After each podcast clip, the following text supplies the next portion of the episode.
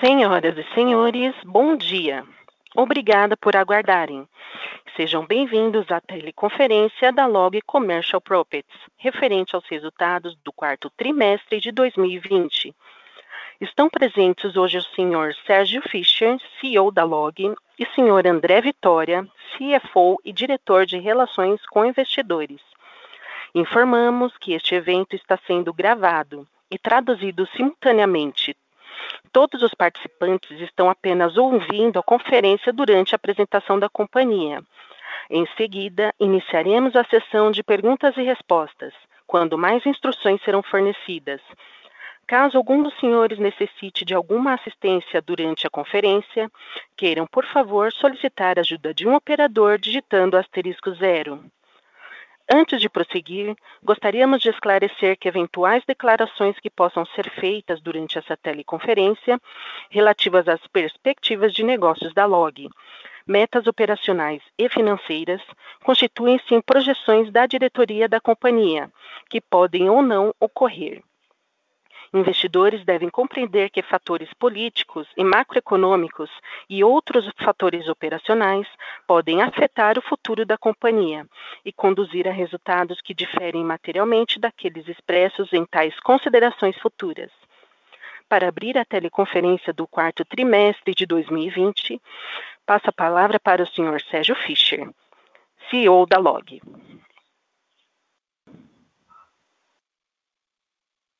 Bom dia a todos. Obrigado pela participação no call de resultados do quarto trimestre da LOG. Antes de entrarmos nos resultados em si, eu queria citar três pontos importantes. O primeiro deles é sobre a nova curva acelerada de crescimento.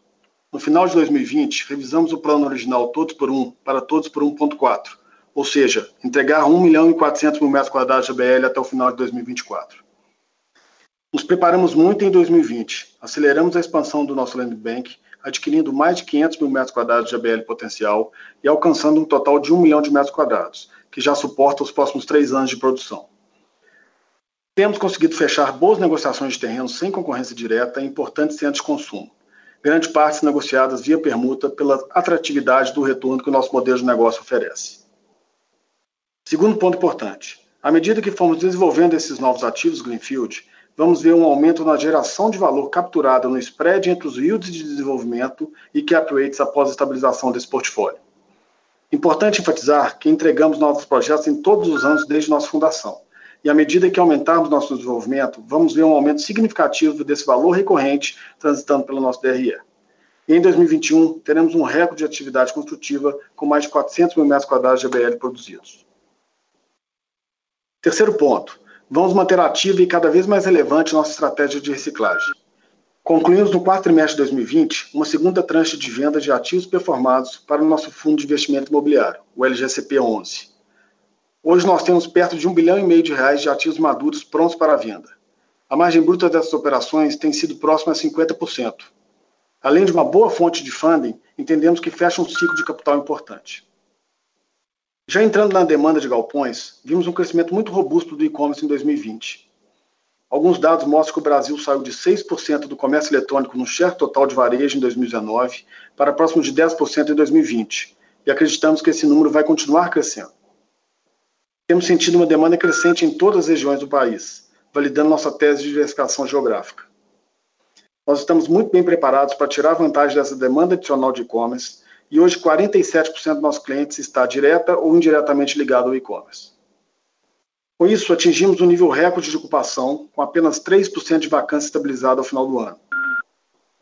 Importante mencionar que dois terços dessas locações foram feitas por nosso time comercial interno e nossa base existente de clientes continua sendo a maior tomadora de espaço, nos fazendo cada vez mais uma solução one-stop shop para clientes que buscam expansão. Demanda forte, crescimento acelerado geração recorrente de valor no desenvolvimento e reciclagem de ativos. Esses componentes não colocam em uma posição única. Passo a palavra para o André falar agora sobre os destaques financeiros. Obrigado, Sérgio. Em linha com este importante ciclo de geração de valor que a Log vem apresentando, quero compartilhar com vocês alguns de nossos destaques financeiros. O ano de 2020 foi um ano diferente.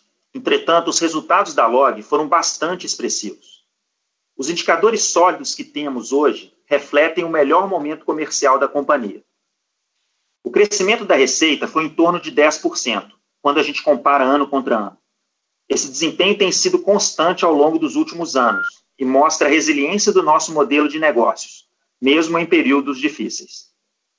Apresentamos um EBITDA de 251 milhões de reais no ano, 39% maior que em 2019.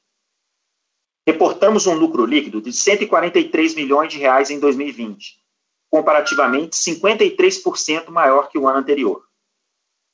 Nossa posição de caixa é robusta, de aproximadamente 750 milhões de reais. Registramos a menor inadimplência dos últimos cinco anos, próxima de zero. Esse índice é muito relevante e reflete a qualidade do nosso portfólio de clientes. Tivemos um enorme salto em 2020 no nosso NPS. A satisfação na ponta aumentou de forma considerável nesse último ano, muito em vista a proximidade que a gente tem tido com cada um de nossos clientes em todas as nossas operações. Nosso custo da dívida é baixo, CDI mais 1%. Dívida líquida é de somente 56 milhões de reais, que representa apenas 1,8% do PR. Ou seja, receita e EBITDA crescentes, liquidez sólida e alavancagem baixa. Esses indicadores colocam a Log em uma situação bastante confortável para conduzir o nosso relevante plano de crescimento, o Todos por 1.4. Nesse sentido, seja pela geração de caixa da nossa própria operação, ou mesmo através da captação de dívida, o que eu gostaria mesmo de reforçar junto a vocês foi o que o Sérgio comentou: é a reciclagem de ativos que a gente considera a melhor opção para suportar esse crescimento. A Log é uma desenvolvedora de ativos Greenfield, então a reciclagem de ativos junto ao fundo imobiliário LGCP11 ou mesmo junto a outros veículos pode ser considerada uma fonte eterna de recursos e a que mais gera valor para a companhia. Como parte do nosso legado, continuaremos avançando em práticas de ESG, que vão desde ações sustentáveis em meio ambiente já na concepção de projetos, passando por impactos positivos nas comunidades do entorno de nossos empreendimentos, sempre pautado pelas melhores práticas de governança. Fechamos aqui nossa apresentação e agora passamos então à sessão de perguntas e respostas. Muito obrigado a todos. Obrigada. Iniciaremos agora a sessão de perguntas e respostas. Caso haja alguma pergunta, queiram, por favor, digitar asterisco 1 ou enviar a sua pergunta pelo chat do webcast. O senhor Gustavo Cambaúva, BTG Pactual, gostaria de fazer uma pergunta. É, oi, pessoal, bom, bom, dia. Eu queria fazer duas perguntas aqui, na verdade. A primeira, vocês podiam comentar um pouco que no passado vocês tinham chegado a falar que, que poderiam crescer bem no, no segmento também de, de Build to Sul. Né? Então eu queria entender como é que vocês têm visto a demanda, se tem umas conversas avançadas para fazer mais, mais projeto aí BTS. É, porque até olhando as entregas que vocês têm feito, a vacância atual, né, mesmo o, o, o galpão especulativo ali, vocês estão conseguindo entregar com uma vacância pô, muito baixa. Né? Então, eu queria entender um pouco a dinâmica aí, se, se vale a pena olhar mais para BTS ou não, enfim, como é que vocês estão encarando isso. E, e, a minha segunda pergunta é em relação até à, compra de terrenos para novos projetos, né, que vocês anunciaram aí, que, que fizeram, uh, compraram mais alguns terrenos mirando esse plano aí do, do 1.4. É, então, eu queria entender como é que está essa dinâmica nas, nas praças onde vocês atuam, se de fato vocês continuam aí muito sozinhos, sem dificuldade de, de achar terreno, se tem aparecido novos players, como é que vocês estão vendo um pouco a competição aí para crescer nas, nas cidades onde vocês atuam. É, obrigado. Bom dia, Cambaúva. Sérgio falando, obrigado pela, pelas perguntas. Bom, começar sobre o BTS. De fato, a gente tem, é, tem temos algumas operações em andamento, tá? algumas negociações em andamento. A gente deve é, divulgar em breve alguns BTS, né? É, vai estar tá, tá dentro desse plano de todos 1.4, nós vamos continuar focados no especulativo, mas também olhando o BTS. A, a, a dinâmica vai ser muito assim, dependendo do yield que a gente conseguir, né, Cambaúva? Nós já falamos isso no passado, nós estamos muito focados no nosso yield. A gente está buscando lá aquele target de 12% de retorno ao ano. Os BTS têm, têm tido alguma competição adicional, então muitas vezes a gente vê alguns players da, da, mergulhando um pouquinho mais é, nesse, nesse, nesses preços e a gente não vai entrar nessa briga. Então, se a gente divulgar algum BTS, é porque a gente está conseguindo performar próximos desses 12% de yield on cost que eu comentei. É, em relação ao especulativo, você tem razão. A gente tem visto uma demanda muito forte, né? Tem, temos falado já alguns trimestres que a nossa base de clientes tem sido o nosso apontado para o nosso crescimento. Então, a gente tem conseguido pré-alocar ao longo da obra muita coisa, tem deixado a gente bastante otimista aqui pelo plano de crescimento nosso. E, inclusive, essas novas praças, já entrando na sua segunda pergunta sobre, sobre terrenos, é, muitas vezes os, os, os, terrenos que a gente tem estudado é, é dividido com o cliente que está nos pedindo operações novas, né?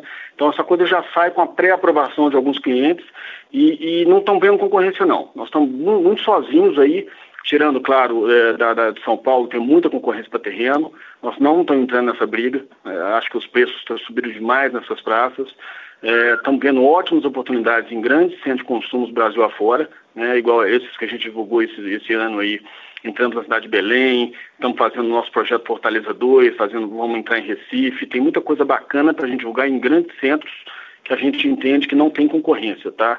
Então, sobre o terreno é isso e, e bom, era isso aí. Um abraço.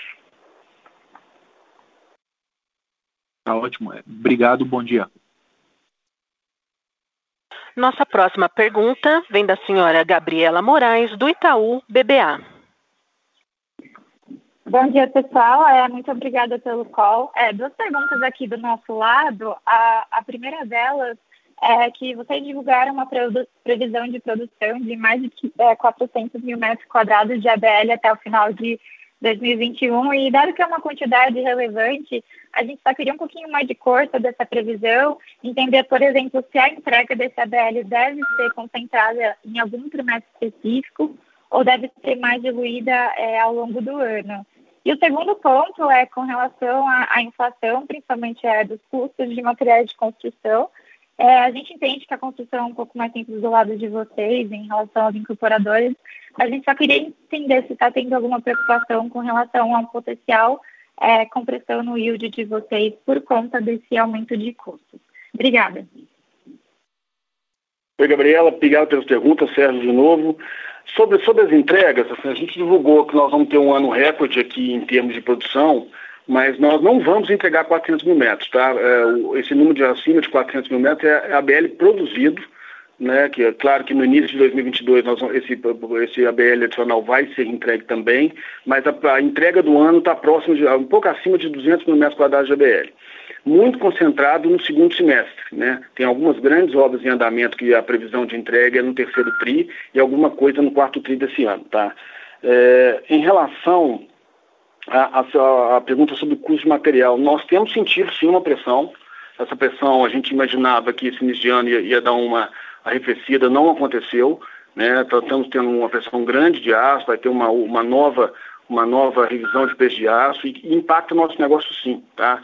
Nós temos um, um exposure grande aí para o custo de aço por conta da estrutura metálica, que é um que na nossa curva BC é um dos maiores, o maior custo que a gente tem em nossa obra, e, e temos essa preocupação. Tá? Então, a, a, tendência de custo é aumentar sim, e, e, eu acho que esse ano vai ser todo dessa forma, somente no segundo semestre que a gente vai ver essa, essa coisa é, voltando ao normal um pouquinho. É, mas na outra ponta, o é, que, que, a gente tem visto? Né? Muito por conta também, é, os, os, preços de locações têm subido no Brasil de forma, de forma uniforme, né? É, e, e, tem subido numa razão mais rápida ou seja, nós estamos aumentando o nosso yield on cost, a nossa previsão de ter um, um upside pequeno do yield on cost esse ano, mesmo com essa pressão desse, de, desse custo de construção, por conta do, do, dos preços de locação que estão com a tendência de alta, tá bom? Tá bom, Sérgio. Obrigada, ficou claro. Nossa próxima pergunta vem da senhora Nicole Nui, do Bank of America. Bom dia, obrigada pelo call. O, eu tenho uma pergunta mais no lado da demanda, é, como você falou, imagina, a demanda muito está vindo de e-commerce, mas só para entender um pouquinho mais, é, é, são empresas puro de e-commerce ou são empresas que estão querendo aumentar a, a capacidade deles em e-commerce, só para entender uh, de que tipo de empresa está vindo essa demanda e também você falou um pouquinho sobre o preço de, de aluguel. Queria que você fale um pouquinho mais O, em termos das praças, vocês estão vendo mais espaço para aumentar em São Paulo, comparado com as outras regiões? Ah, só para entender ah, como que está vendo esse ano o, o preço de, de alocação. Obrigada. Oi, Nicole Sérgio falando.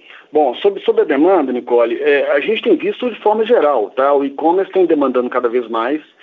Tem muitos desses grandes players de e-commerce fechando bons operações com a gente. As operações normalmente são operações maiores, né? O bacana é que é exatamente a tese da log que a gente fala há muito tempo, essa diversificação geográfica. Todas as grandes operações de e-commerce que a gente tem fechado são em regiões fora do Sudeste, ou muitas vezes fora do eixo Rio-São Paulo, né?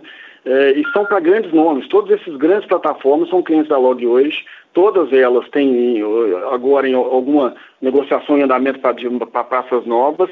E a gente está virando o ano, isso que está deixando a gente bastante otimista aqui, nós estamos virando o ano com recorde de, de, de negociações em andamento. Né, nós temos hoje na companhia mais, quase metade do ABL locado ao, ao longo de 2020 em negociação né, com tendência grande de fechamento no primeiro TRI. Então a gente deve ter um primeiro TRI recorde, é, e-commerce vai ser mais de 80% desse BL todo, e, e, e, dividido entre grandes players com grandes operações e também varejistas que estão buscando operadores logísticos né, de, que estão, é, que de certa forma o e-commerce impacta também, tá? É, sobre preço de aluguel, é, nós, não tem uma dinâmica, né? Cada praça tem uma, uma, uma, uma dinâmica distinta, né, Nicole? A gente viu o Belo Horizonte, por exemplo, tem subido bem o preço de locação nos últimos dois trimestres. São Paulo já aconteceu algum tempo atrás, mas tem ainda tendência de alta. É, mas de forma geral, a gente tem visto uma, uma pressão positiva no, no, país como um todo, tá? Mas não tem nenhuma praça que se destaque em relação à outra, não. Tá ótimo, muito obrigada. Nossa próxima pergunta vem de André Manzini, do Citibank. Oi, bom dia. É, Sérgio André, obrigado pelo call, parabéns pelos resultados. Primeira pergunta sobre aquele gráfico que vocês colocaram na, na página 3, eu achei bem elucidativo, né? Então, vocês estão separando ali tanto o lucro líquido quanto o EBITDA entre o desenvolvimento e a atividade de locação, né? Entender um pouquinho melhor como é que vocês é, calculam ali, então, o, o ganho na, no desenvolvimento é o que foi de fato já vendido para o fundo ou então, é, alternativamente, seria o que vocês desenvolveram e já marcaram o mercado na, na avaliação do terceiro, né, na, no investment property no appraisal. É, então, de, de fato foi vendido ou, ou, ou na, no, na avaliação, no, no, appraisal? Essa é a primeira pergunta. A segunda pergunta também falou sobre e-commerce, falar um pouco do, do mercado aqui no, no Brasil, né? Então, a gente tem muito player latam, muito competente, Meli, etc., que inclusive está com, com vários galpões. Amazon claramente já no Brasil agora há uns cinco ou mais anos e crescendo forte. E eu queria entender sobre os players chineses. Eu acho que vocês pensam muito sobre esse ecossistema claramente, porque são o one-stop shop aí para essas empresas de e-commerce. Vocês acham que os players chineses vão, vão acelerar aqui no Brasil? Então, a demanda marginal é, por galpão AAA é, vindo de e-commerce seria dos players chineses? O que, que, que vocês têm um pouco para dizer é, para o futuro do e-commerce com novos players entrando, por favor. Obrigado. Oi, Mazinho, Sérgio falando. Obrigado pelas perguntas. Deixa eu começar por essa aí do, do, do e-commerce. É, eu, eu, tenho falado isso muito. O Brasil saiu de 5%, 6% do, do share de, de, de, varejo em 2019 para quase 10% aí em 2020. Né? Nós estamos muito aquém do que deveríamos estar. Se você comparar com os Estados Unidos e China, é, a gente deveria estar mais que o dobro disso, né? principalmente num país como o nosso, né, Mazinho? Né? país continental como o nosso, tem grandes centros de consumo bem distantes do, do Sudeste, é, é comum que você veja um e-commerce cada vez mais pungente. É, eu acho que a tendência vai. Claro que nós não vamos. O e-commerce não deve crescer na mesma taxa que cresceu ao longo de 2020, mas a tendência é de alta ainda, e principalmente nessas grandes polos de consumo fora do, do, do, do, Sudeste que eu comentei. Então a gente tem visto todos os players se organizando para isso. Tem todos nos procurado, a gente tem estudado grandes operações aqui é, de, desses, desses players que você citou e mais alguns. É, os chineses, eu, tô, eu ainda estão tímidos, eu não tenho sentido é, é, essa demanda é grande por eles ainda não, tá? Eu sei que tem, tem feito algum movimento, algum play específico, mas não, não, não, chegou na gente ainda, tá bom? Mas a tendência eu acho, que eu acredito que tem mercado para todo mundo, que, que, que isso vai acontecer também, tá?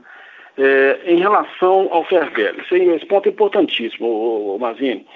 É, nosso, nosso, nosso negócio, a gente, à medida que a gente vai desenvolvendo, por isso que a gente tem batido muito nessa tecla recentemente, porque o desenvolvimento do ativo, do ativo Greenfield, nós estamos gerando um spread muito grande entre o yield on cost lá de 12 ou 12,5 e o cap rate de, de, de, ativo estabilizado após a entrega, né? Isso é, é, é, é, exatamente essa margem bruta dessas transações de 50% que a gente viu aqui nas duas tranches vendidas para o fundo. Como é que esse valor é capturado no, no ciclo do negócio, né? À medida que a gente vai desenvolvendo esses parques, ele vai transitar pelo nosso DRE porque a gente marca mercado nossas, nossas as nossas, as nossas é, propriedades. Né? Então, esse valor é capturado ao longo do ciclo de desenvolvimento desses ativos. Esse ano nós vamos ter esse recorde de produção que eu comentei. Então você vai ver cada vez uma parcela mais relevante é, no nosso balanço em relação a essa, essa unidade de negócio de desenvolvimento Greenfield. É, isso é uma coisa muito importante que o mercado tem que prestar pouca atenção. Tá? Além da Properties, que é a nossa, nossa, nossa geradora de renda que a gente tem, nós temos essa geradora de Greenfield, que é uma coisa fantástica.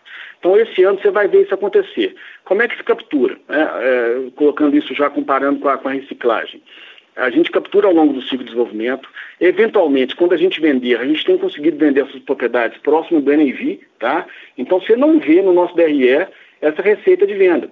Você, vai ver, é, no caixa, vai, o caixa vai estar realizado, só que não, já transitou essa receita desse ganho no momento que a gente estabilizou esses ativos. Né? Pode ter algum, algum, alguma receita adicional no momento que a gente vender acima de NAV alguma propriedade, igual fizemos já no passado.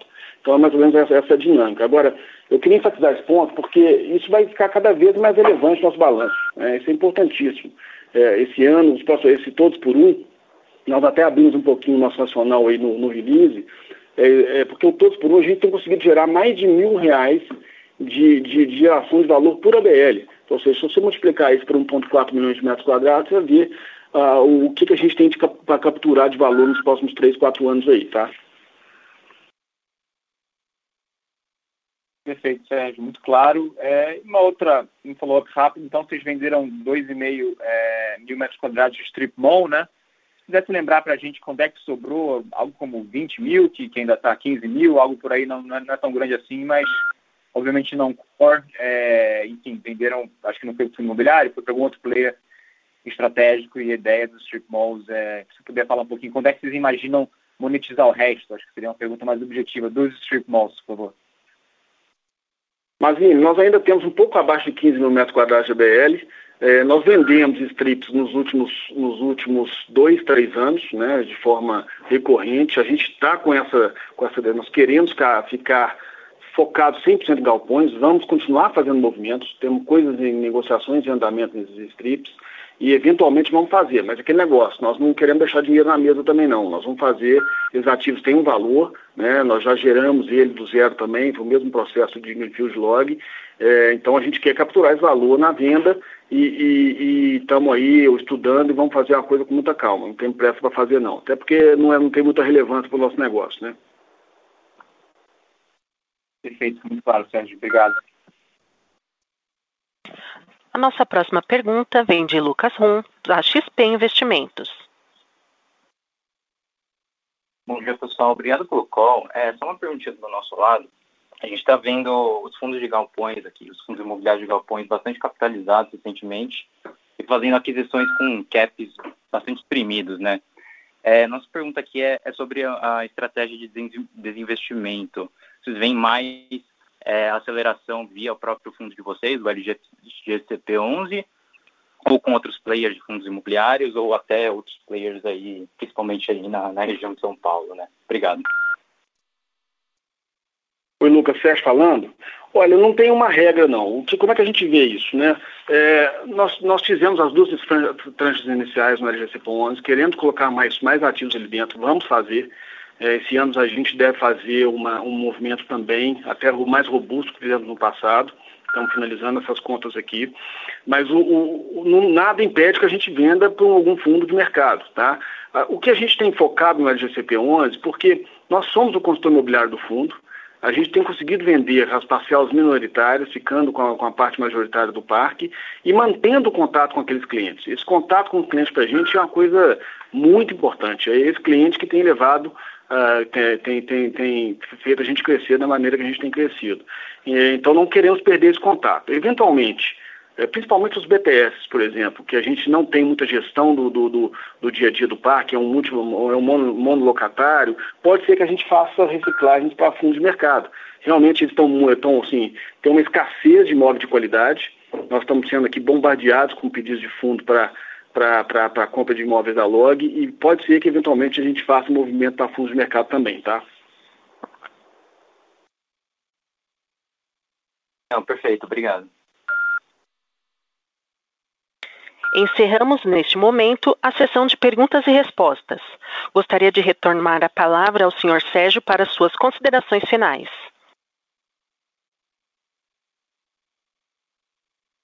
Bom, pessoal, André aqui falando. Antes de é, voltar a palavra para o Sérgio, só eu gostaria de complementar uma, uma, informação importante quando a gente comenta sobre a, a inadimplência. Né? Eu reforço aqui, o, a gente apresentou aí a menor inadimplência né, nos últimos cinco anos, próxima de zero.